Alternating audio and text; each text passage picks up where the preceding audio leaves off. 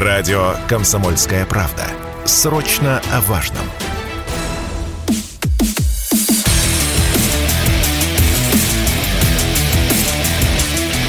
Программа с непримиримой позицией.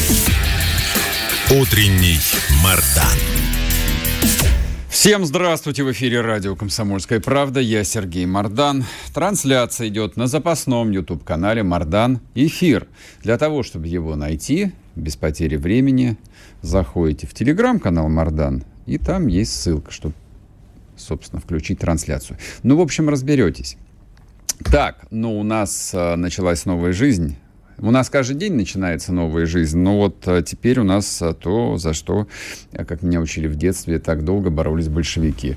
А, военное положение, но не везде. А, собственно, а что, кто-то рассчитывал, что его ведут везде? Подождите, подождите. Все только начинается. А вот теперь все, наконец, и началось как мне кажется. А, ну, давайте я не буду пересказывать, а мы послушаем обращение Верховного Главнокомандующего. Мы работаем над решением очень сложных, масштабных задач по обеспечению безопасности и надежного будущего России, по защите наших людей.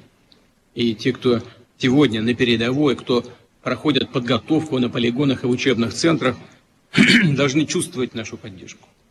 Знать, что за ними огромная великая страна, единый сплоченный народ. Уверен, что наши рабочие, инженеры, предприниматели и далее будут эффективно решать задачи, которые стоят сегодня перед оборонно-промышленным комплексом, перед экономикой. Еще раз подчеркну, сегодня необходима собранность от всех уровней власти. Особая ответственность возлагается на глав регионов, которые получили дополнительные полномочия. От всех руководителей субъекта Федерации требуются согласованные действия готовность принимать быстрые, выверенные решения. Нужно быть постоянно в контакте с людьми, предприятиями, с трудовыми коллективами. Мы будем работать напряженно, стабильно, ритмично, но дополнительная координация и концентрация усилий на наиболее важных, приоритетных направлениях востребованы. Это необходимо. Мы это сделаем. Рассчитываю на вашу поддержку. Здесь э, я хотел бы обратить внимание на два пункта. Ну, во-первых, давайте скажем главное. Э, я всем советовал бы прослушать обращение Путина целиком. Для этого просто э, радийного эфира маловато. Мы ограничены во времени. Либо прочитайте текст, он тоже много где сейчас опубликован. А я просто хотел бы прокомментировать несколько пунктов, которые зацепили лично меня и которые я считаю абсолютно э, принципиальными и раскрывающими это решение. Значит, э, вот... В этом куске два слова прозвучало принципиальных. Пункт первый – это экономика. И пункт второй – собраться всем ветвям власти, всем органам власти. А, вот военное положение вводится именно на новых территориях и, ну, это мы чуть позже проговорим, наверное, уже с приглашенными экспертами. Там-то как раз ситуация более-менее понятная. То есть понятно почему, понятно зачем, понятно, что, там, какие последствия будут этого и прочее.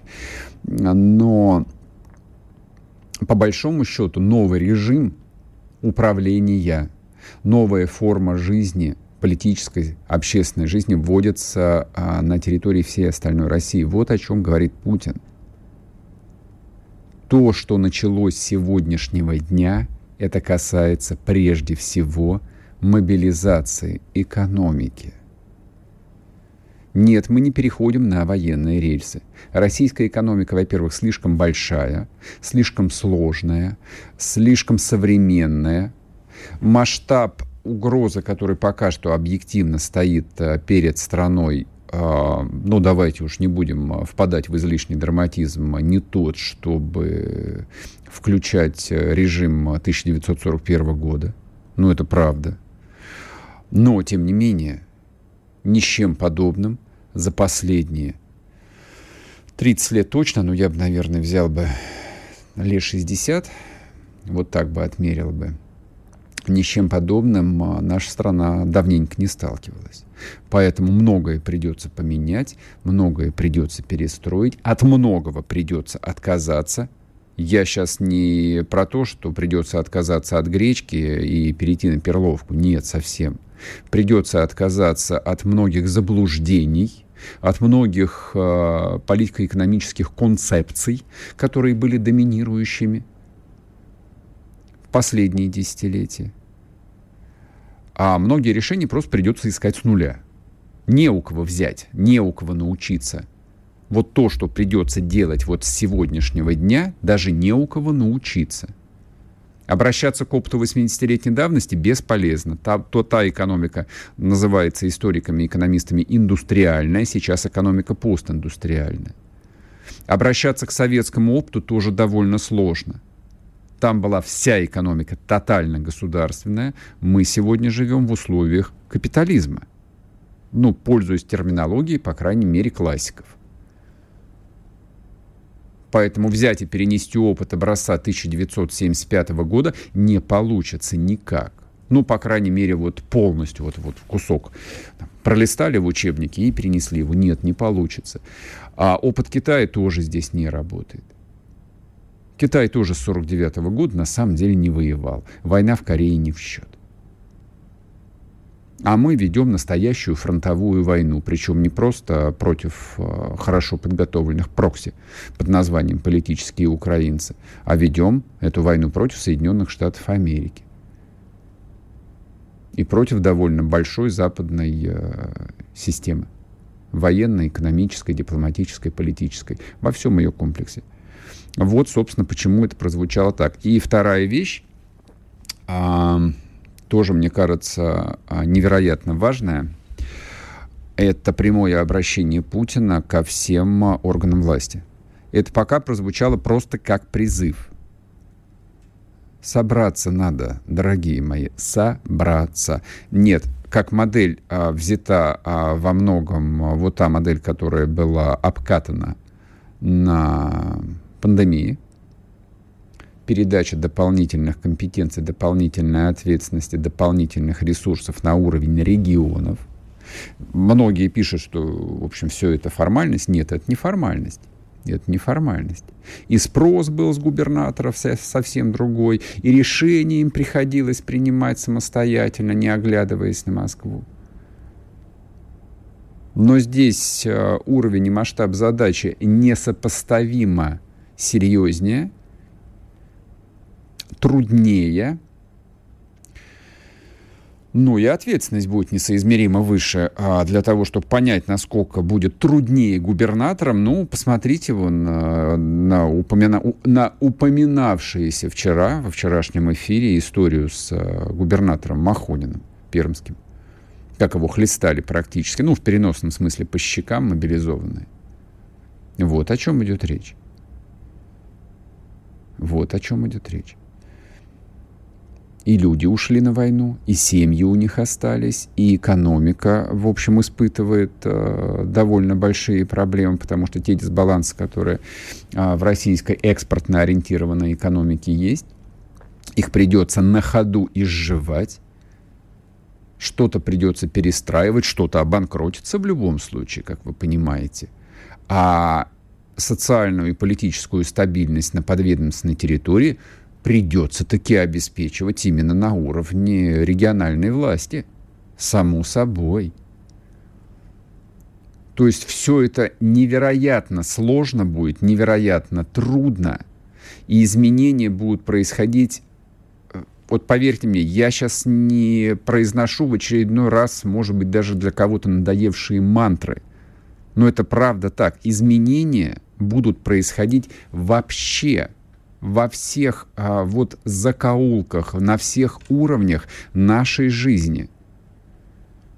Начнется это на политическом уровне, на экономическом уровне, потом это проникнет а, на уровень социальных связей, так называемых а, социокультурных моделей. Потом начнут меняться стандарты потребления, стандарты поведения – мы Россию через год вообще не узнаем ничего общего с тем, что из себя представляли большие российские города, ну, скажем, там, в 2018 году до пандемийном, ничего общего с той жизнью, вот это, я в этом почти что уверен, ничего не останется. То есть все будет вроде бы как прежде, но все будет по-другому. Останутся велодорожки, останутся китайские электросамокаты, останутся службы доставки еды, но поменяется столько всего, что аж дух захватывает.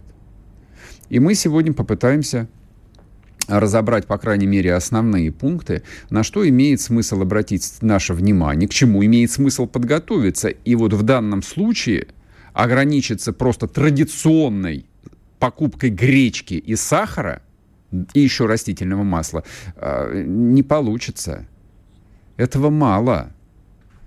Ну, во-первых, и столько гречки не хватит. Начнем с этого. Ну вот к некоторым вещам невозможно подготовиться через э, поход э, в гипермаркет. Вот я про что говорю. Вот так вот. Ну ладно, подождите, сейчас вернемся и начнем разбирать по кирпичику, по кирпичику. Спорткп.ру О спорте, как о жизни.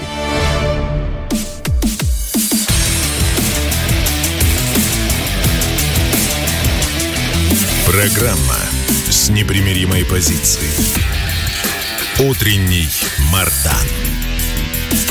И снова здравствуйте, и снова в эфире радио «Комсомольская правда». Я Сергей Мордан. К нам присоединяется Кирилл Стремаусов, заместитель главы военно-гражданской администрации Херсонской области. Кирилл Сергеевич, здрасте. Доброе утро. А расскажите нам, пожалуйста, вот и всем добрым русским людям, как оно жить в условиях военного положения. Ну, во-первых, мы уже не военно-гражданская администрация, а полноценный субъект Российской Федерации. С чем поздравляю. А я заместитель э, губернатора Херсонской области, понимаете, поэтому все у нас, у нас идет не только, знаете, старая история, у нас путь только вперед и вверх. И на самом деле ситуация в Херсонской области предсказуема. На самом деле мы готовы, и, честно говоря, все попытки на сегодняшний момент нацистов Укрвермахта попасть на территорию а, как раз вот и Херсона и э, войти вглубь Херсонской области сегодня оккупированы, э, и шансы пока у них очень минимальные, при всем том, что анонсированная группировка сейчас топчется на одном месте. Понятно.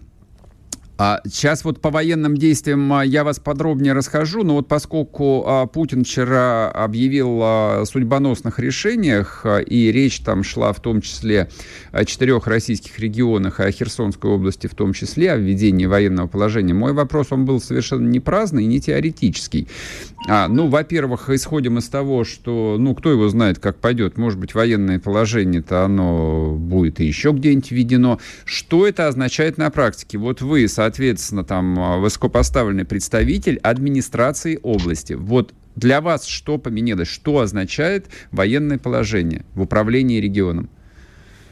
Во-первых, военное положение э, по законам Российской Федерации упрощает некоторые наши действия как администрации в отношении, опять же, всех тех э, людей, которые не понимают, насколько серьезно и важно сегодня не просто прислушиваться, а выполнять. Не просто рекомендации, а указы э, губернатора Херсонской области. С учетом того, что у нас нет, знаете, какого-то такого мирного времени, хотя давайте отметим, Белгородскую область тоже обстреливают, но там не вводилось военное положение, что в свою очередь еще раз говорит о том, что у нас ситуация действительно непростая, угу. нам не до шуток, и нам хочется дать понять гражданскому населению, что мы оберегаем жизнь э, каждого человека, потому что, в принципе, на сегодняшний момент э, Российская Федерация э, относится к своим жителям, да и не только к своим, к тем, кто находится сегодня на территории Херсонской области, с уважением и просит, опять же, повторюсь, прислушиваться наших рекомендаций. Но это было до момента введения военного положения.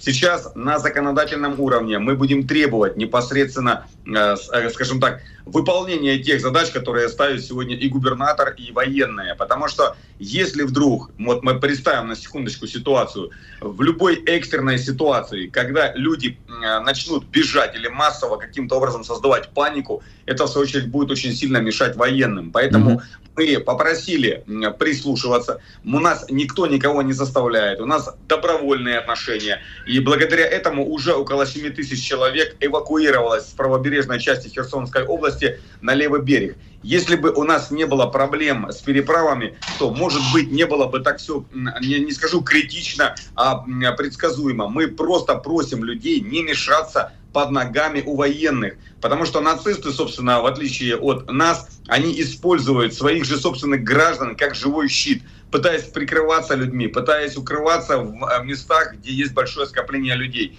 Мы, напротив, повторюсь, как государство сохраняем жизнь каждого человека. Более того, мы готовы возместить жилье, которое на самом деле сегодня утеряно, э, потому что вы, наверное, знаете, что на некоторых, в некоторых участках э, правобережной части Херсонской области некоторые населенные пункты вообще переставали, перестали существовать, потому что разрушены из-за военных действий. Поэтому Марат Шаркизанович Хуснулин сказал, что все те, кто сегодня будет перемещаться в другие субъекты Российской Федерации, получат жилищные сертификаты и смогут себе купить жилье. Потому что, честно говоря, идем в зиму. Я могу понять и многодетные семьи, потому что сам являюсь многодетным отцом. И если, честно говоря, вот оказавшись в этой ситуации, мне нужна конкретная помощь. То, что сегодня мы как раз и декларируем. Поэтому введение военного положения – это на благо, прежде всего, жителей Херсонской области и, скажем так, на благо всей нашей родины России. Потому что если мы сейчас не выстоим в Херсонской области э, из-за э, того, что люди будут мешать, нам действительно, э, мы, мы не сможем себе этого простить и скажем, что мы не, не выполнили основную задачу по безопасности э, рубежей Российской Федерации. Ну и, соответственно, введение военного положения означает, что местные власти, э, ну, помимо как бы призыва прерывов, помимо объяснений, получают, в общем, полномочия просто принимать решения, брать ответственность на себя, и если так. необходимо, то просто и отселять людей в целях их безопасности. Я не хотел этого говорить, но скажу откровенно еще раз. Э, военное положение позволяет принимать решения сразу, мгновенно, потому что времени иногда на какие-то разговоры уже нет. Конечно. И время на разговоры и с укронацистами закончилось. Вы понимаете, что мы перешли в другую фазу, в которой все пойдет в динамике, все пойдет в, э, в таком динамическом развитии, что и контрнаступление, которое на сегодняшний момент э, освободит и Николаев, и Одессу, и Днепр, это уже не э, в ближайшем, скажем, обозримом будущем, которое мы будем э, буквально демонстрировать. Но мы должны действовать отлаженно, как один единый механизм, военное и гражданское. Понимать, что шуток нет, разговоры закончились, только действия и только конкретные результаты.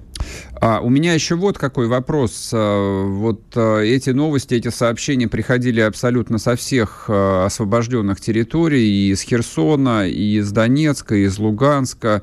А, скажем так, коллаборанты открытые, коллаборанты скрытые, а и те, кто передает э, информацию о расположении российских частей, вооруженных сил и прочее, и прочее. Вот с введением военного положения а, с ними как теперь можно, можно будет обходиться? Вы знаете, вот честно сказать, э, мы слишком а, лояльные, слишком милосердные, слишком добрые. Именно Видят так, да, конечно. Тех людей, которые действительно причинили вред и людям. Э, ну, я не буду говорить, что их некоторых отпустили. Э, вообще никто никого не мучил, ни в каких там застенках, как говорят. Никто никого не расстреливал, как это сегодня делают нацисты, не разбираясь. Но, тем не менее, по законам военного времени мы сегодня ужесточим, конечно же, меры относительно тех партизанов, как они себя называют, потому что они э, сегодня закончили фактически свою всю деятельность расклеиванием каких-то листовок или отработкой грантов, которые им э, платят э, с украинской стороны. В принципе, мы никого, никакого сопротивления сегодня на территории э, города Херсона и Херсонской области не видим. Единственное, что есть еще некоторые ждуны, которые э, помогают э, указывая координаты, где находятся военные и так далее. Но это уже все минимальнее и минимальнее, потому что, честно говоря, желающих вот просто-напросто рисковать э, у людей нет. Ну и мы ужесточаем определенные меры. Так вот, ну, знаете, я, простите, перебиваю, вот меня интересуют вот эти вот, как вы мягко сказали, ждуны. Это не ждуны на самом деле, это предатели, это коллаборанты. А, вот э, и, и что? Может, пришло время их, наконец, просто отправлять на подвал? И до победы они пусть там э, сидят, чарятся. Скорее всего, скорее всего, так и будет. И все те люди, которые сегодня, в принципе, отправятся на подвал, они будут э, затем уже, повторюсь, осуждены уже непосредственно по Когда э, кончится война, да, конечно. И по законам как раз Российской Федерации. Угу. Если в Российской Федерации бы задержали такого провокатора, вы понимаете, что его, ему грозит суд, его, конечно же, арестуют. Но, знаете, честно говоря, вот по сути вопросов, общаясь с многими такими людьми, они не идейные люди, просто они продолжают еще быть в этой, знаете, в системе зомбирования. Они не могут объяснить, почему бабушка, получая пенсию, вдумайтесь, идя, меняя ее на гривну, и такие случаи есть, высылает ее на нужды ВСУ. И такое бывает. Но, знаете, скажу так, практически все пенсионеры, практически все э, люди сегодня получают э, пенсии, получают социальные выплаты как раз вот э, э из э, государства. Россия платит всем, понимаете? Поэтому сегодня говорить о том, что они ждуны, ну, мы все минимальнее минимальнее об этом вспоминаем, потому что люди, многие уже понимают, что потихонечку мы уже э, перестраиваемся полностью под законы Российской Федерации. А как, э, извините, вот эта вот бабка, э, ведьма, отправляет деньги на ВСУ, то каким образом объяснить? Не поверите, у нас, ну, вот есть еще сегодня возможности, системы, приходят конкретно рассказывать, ну, это, знаете, так, вот появляются какие-то деятели, которые говорят, давайте нам деньги, мы передаем на ага. нужды армии. Ну, это скорее бизнес, вы же понимаете. Да, конечно. Бизнес, э, как вот люди, типа волонтеры, э, просто обирают этих людей, стариков, которые искренне верят, что ВСУ должно вот-вот прийти. И вот представьте, получив российскую пенсию, э, люди идут и какие-то деньги перечисляют на ВСУ. Но это, опять же, кощунство мы наблюдаем непосредственно и в укранацистских этих пабликах, где они предлагают, там, дают возможность оплачивать им машины, там, покупать и деньги давать. Но это все минимальнее и минимальнее, потому что эти даже крохи, которые посылают эти люди, это, опять же, ну, скажем так, откровенно говоря, больные люди, которые, по сути, еще заражены вот этой вот философией нацизма. Хотя, если вернуться обратно, 10 тысяч э, рублей – это минимальная пенсия. Это фактически эквивалент 10 тысяч гривен. При всем том, что до начала специальной военной операции бабушка обыкновенная получала максимум 3 тысячи гривен. При всем том, что она должна была большую часть своей пенсии оплатить за вот эти вот все тарифы, вот эти вот, не, знаете, э, непомерные поборы. Но сегодня 10 тысяч э, рублей, это примерно, опять же, в три раза больше вот той пенсии, которую получала э, вот пенсионерка или пенсионер. Угу. И при всем том, что сегодня э, многие не платят просто ни за свет, ни за газ, а если и платят, то это просто смешно э, по цифрам тем, которые раньше оплачивали. Поэтому даже здесь математика настолько сходится, что государство дает возможность... Кирилл, людям... уходим, уходим на новости. Да, спасибо вам огромное. Будем вводить вас еще в эфир. Кирилл Стремоусов был с нами, заместитель губернатора Херсонской области. Радио «Комсомольская правда». Мы быстрее телеграм-каналов.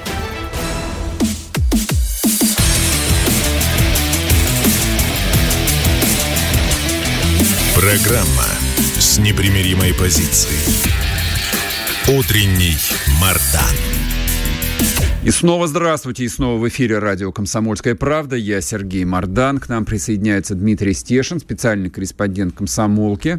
Телеграм-канал «Русский Тарантас». Так и пишется. Дим, привет. И у тебя, по-моему, под, вот э, у тебя же нет э, поддельных аккаунтов, которые э, подставили? Нет. Нет, а вот у меня есть. А у меня есть там какие-то сволочи, да, все равно пытаются. Т- тебя больше, значит, ненавидят. Я надеюсь.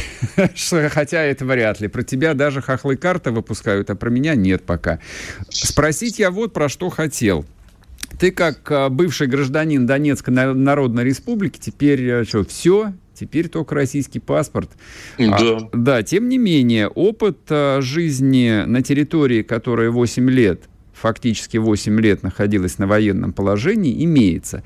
Вот а, объясни, пожалуйста, добрым русским людям, каково оно, на что имеет смысл обратить внимание, чему надо быстро научиться. Ну, комендантский час, вот. А здесь людей к комендантскому часу приучали очень жестко.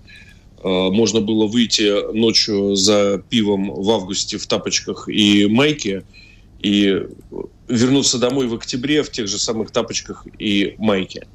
Но это было связано с тем, что очень активно работали ДРГ, ну, в том же Донецке, например, там во время одного из там республиканских праздников прямо в центре оцепления, центр был и так оцеплен, сработал шмель установленный, привязанный к дереву скотчем, там выстрелил по одному из военных объектов, сработал через телефон, его запустили. Ну, один из примеров. Ну, там, кочующие батареи минометные. Но это 14-15 год. Угу. Ну, и потом мы знаем, что все знаковые командиры Донбасса практически погибли, да, включая главу республики. В общем, были на это веские причины, плюс, значит, массовая вербовка агентуры Украины, людей, которые пересекали на тот момент линия фронта а, совпадала с государственными границами э, Республики Украины. Вербовали прямо на погранпереходах, особенно если кто-то из родней mm-hmm. в ополчении и так далее. И возвращались уже с заданиями. Ну, в общем, да, вот комендантский час. Наверное, это э, самый важный момент. А, причем, ну, меня, например, не спасало там, что я заслуженный журналист республики. Я, как все, спал на границе в машине в феврале. То есть это все было так строго? Да, да. А вот а, тоже знакомая и тебе, и э, жителям Северного Кавказа история с блокпостами. То есть я так понимаю, что сейчас это станет такой вот э, распространенной приметой там, где ввели военные положения, там, где ввели, там, вот я сам до конца еще не разобрался, там красный уровень опасности, ну, приграничные области и так далее, и так далее. Как это устроено, как это работает, насколько это вот вносит дискомфорт в обычную жизнь? Иногда блоков может быть очень много, там, например, как на а, было в свое время на отрезке а, Мариуполь-Мелитополь летом. А, Причем ну, находится всегда очень много дегенератов, которые тебе начинают объяснять, что да, я всегда их там объехать могу, я дороги знаю. Но для таких очень умных там есть другие блоки, называются секреты, да вот, на таких объездных дорогах. Тоже как бы, ну, не надо себя считать умнее спецслужб и людей, которые а, поддерживают в прифронтовой э, зоне режим безопасности. Вот.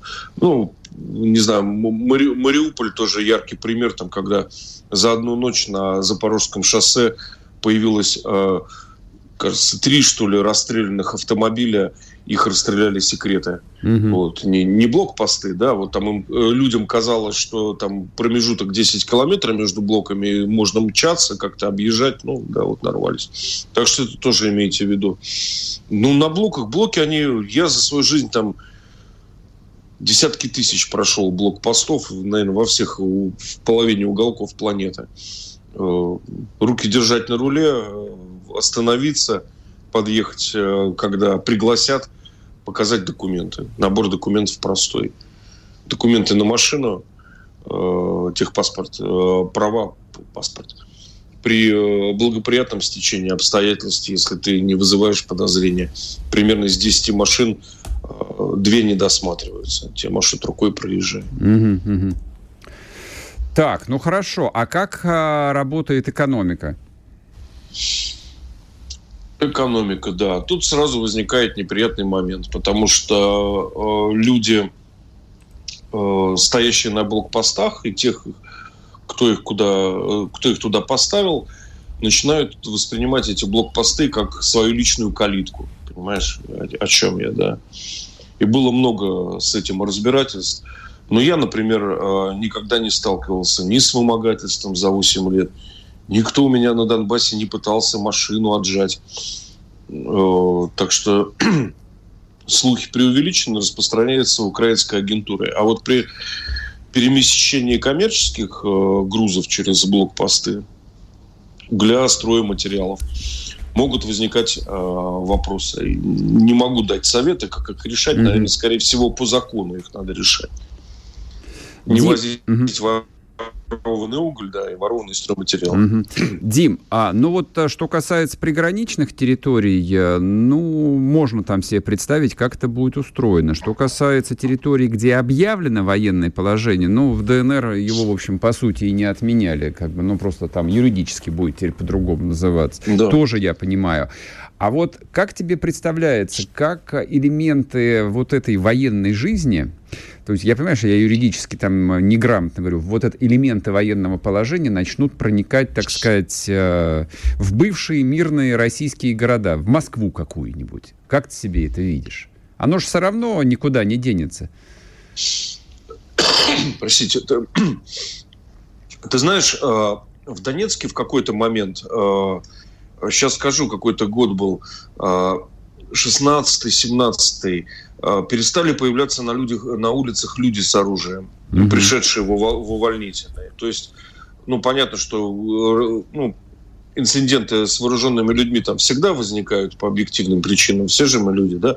Ну, вот, вот э, перестали ходить люди с оружием. Это нонсенс, там кого-то с автоматом э, встретить там в центре Донецка, в магазине, например, если он только не прямо с фронта приехал, угу. не успел еще сдать в своем расположении оружейку. Э, и этим, ну, Донецк ничем не отличался от мирного города. Хотя, как э, написал мой товарищ админ, Э, можно было заказать две острые пиццы, купить их и через 8 минут оказаться на линии фронта. Mm-hmm. Вот. Так что я не думаю, что что-то серьезно изменится вот внутри в России, там, в глубинных регионах. Ты оптимист. Ты оптимист. Мне, а, мне, а, у тебя, а у тебя какие предположения? А я тебе могу сказать, а, ну вот а, я проведу как бы такую историческую аналогию сильно-сильно уже подзабытую, особенно ну, людьми, которые там помоложе. Вот что происходило в России после Беслана. Никакого военного положения не объявляли, но, но как бы изменения во внутриполитической жизни начали происходить. Ну, историками это все, в общем, было довольно подробно расписано, я не буду на этом останавливаться. Но вот то, о чем Путин сказал в своем коротком обращении, про то, что, в общем, всем нужно подсобраться, вот оно что только на первый взгляд кажется, ну, таким благим пожеланием, а, ласковым поглаживанием по голове. Никакого ласкового поглаживания по голове не будет. Вот. А, и такие привычные там московские шабыши, допустим, а, где-нибудь в районе там Москва-Сити, через полгода станут невозможными. Вот что-то мне подсказывает. Либо это будет в формате очень закрытых там частных вечеринок, не будет гонок на Ламборджине по набережным, а, там, не будет странных концертов, где кто-то рискнет собирать деньги то ли на ЗСУ, то ли на киевских котиков. Вот всего этого не будет больше. Ну, разве это не прекрасно? Да, не прекрасно. Это прекрасно. Да, это то, чего мы так долго ждали, да, и думали, что это никогда не наступит. А как ты думаешь, а, вот, а, ну давай тоже пофантазируем, может быть. Путин же не зря специально оговорился о том, что наши воины на фронте должны чувствовать там и поддержку страны. Это же опять-таки не из области пожеланий, а в том числе как бы такой жирный намек а, губернаторам, которые ну, вообще-то за последние недели должны были сделать все выплаты семьям тех, кто ушел на фронт уже. А многие ни черта не сделали. Да, и вот эта тема была привязана а, к помпезным празднованиям там Нового года, да чего, чего варенья, угодно, да? да, да. День работников милиции и прочие, да, такие скрепы наши. Ну, это, ну, все логично. Мы, мы не выстоим, если у нас привычно, традиционно, тыл не будет работать на войну. Если Россия э, вписалась э, в геополитический конфликт, угу. практически да, ну, континентального масштаба. На данный момент он не развернулся, но варианты могут быть разные. Вот когда там тыл на, лосла, на расслабоне, а кто-то, значит, сейчас сидит, тут у нас часов 10 идет дождь, я не представляю, как там ребята в лесопосадках сидят, да. Угу. Вот. Э, плохо закончится. Э, ты знаешь, даже там, в прогнившей э, Российской империи все равно водку подавали в заварных чайниках. Да, да, да. Да, да, да. был введен сухой закон. Артисты работали в санитарных поездах, которые содержались на деньги земств. Ну, считай, наверное, э, там, губернаторских самоуправлений. Дим, уходим на новости. Да? Радио «Комсомольская правда». Срочно о важном.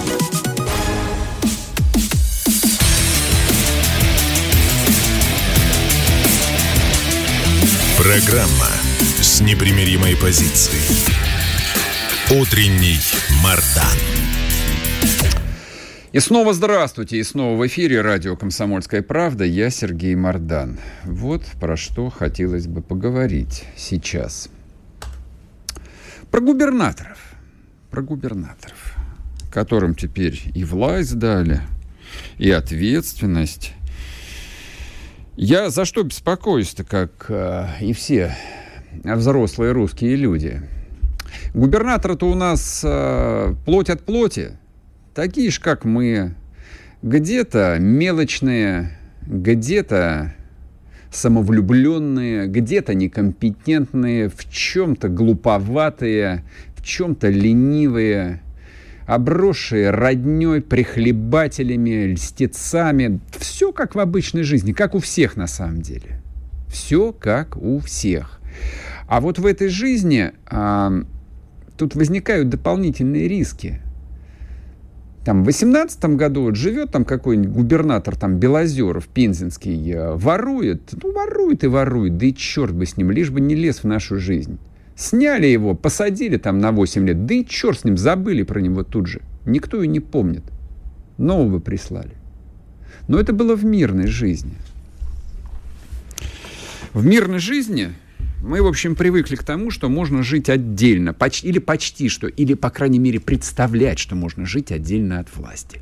А сейчас а, вот из а, взаимных объятий друг друга, я боюсь, вырваться не получится. Даже на уровне местной власти. И это новая конфигурация, абсолютно. Новое причем а, для всех, и, там, и для Москвы, для Питера, Краснодар, Воронеж, для Курска, например, тоже новая жизнь. Вот э, жил там раньше сам по себе губернатор Старовойтов. Жил и жил, и никто и не парился. Вроде бы как ничего. Ну, ничего особенного. Ну, да нормально, обычный губернатор. А теперь вот он а, в особый список, приграничная область попадает. И тут uh, у всех возник вопрос uh, губернатору Роману Старовойтову вот по какой истории. Есть такой uh, общественный деятель, ну, его обычно называют блогер, я предпочитаю название общественный деятель, Роман Алехин. Есть у него телеграм-канал, так и называется, Роман Алехин. Известный волонтер. С начала СВО э, он э, собрал э, невероятное количество гуманитарки. И до этого он ее туда возил. И, соответственно, и после 24-го особенно этим занимался. И вот тут случилась такая странная история. Я ее коротко перескажу. Кто захочет, тот перейдет в телеграм-канал Романа Алехина и прочитает ее целиком. Он тут покритиковал курского губернатора Старовойта ну и как-то предложил там помощь какую-то, вот, и содействие, и так далее, и так далее, и так далее. И вы знаете, администрация это курского губернатора отозвалась и сказала, да, конечно, давайте встретимся, обсудим, вот гуманитарка, снабжение а, мобилизованных, это ж так важно. Ну, тем более у вас такой опыт, а, Роман, есть. Вы же передаете там квадрокоптеры, тепловизоры всякие, прицелы. Ну и он предложил помощь, давайте как бы я знаю поставщиков, чтобы не переплачивать, ну и так далее, и так далее. Провели встречу на базе МЧС. Провели. А на выходе а, с базы МЧС, где чиновники были областной администрации, а, Алехина встречают представитель местного военкомата и вручает ему повестку. Я понимаю, что история, в общем, выглядит так, а что же теперь, у нас есть неприкасаемые? Нет, у нас неприкасаемых нет. Конечно, по формальным признакам а, Роман Алехин может быть призван, а поскольку медкомиссии не проводятся, вот, то обстоятельство, что у него поврежденный позвоночник, мало кого интересует. Это я тоже знаю. Это мы за прошедшие, в общем, недели выяснили. Вот. А, вопросы у меня не к мобилизационному управлению, не к военкомату. Вопросы исключительно к губернатору Старовойту. Вот те, кто ему посоветовали это устроить, они вообще отдавали себе отчет, какой это резонанс получит? То есть они правда предполагали, что можно этот фортель устроить, и все сделают вид, что ничего не происходит. То есть никто не заметит. Они действительно не поняли за прошедшие месяцы, что гражданское общество сейчас нет, это не навальнисты. Навальнисты все на моноколесах уехали через Верхний Ларс.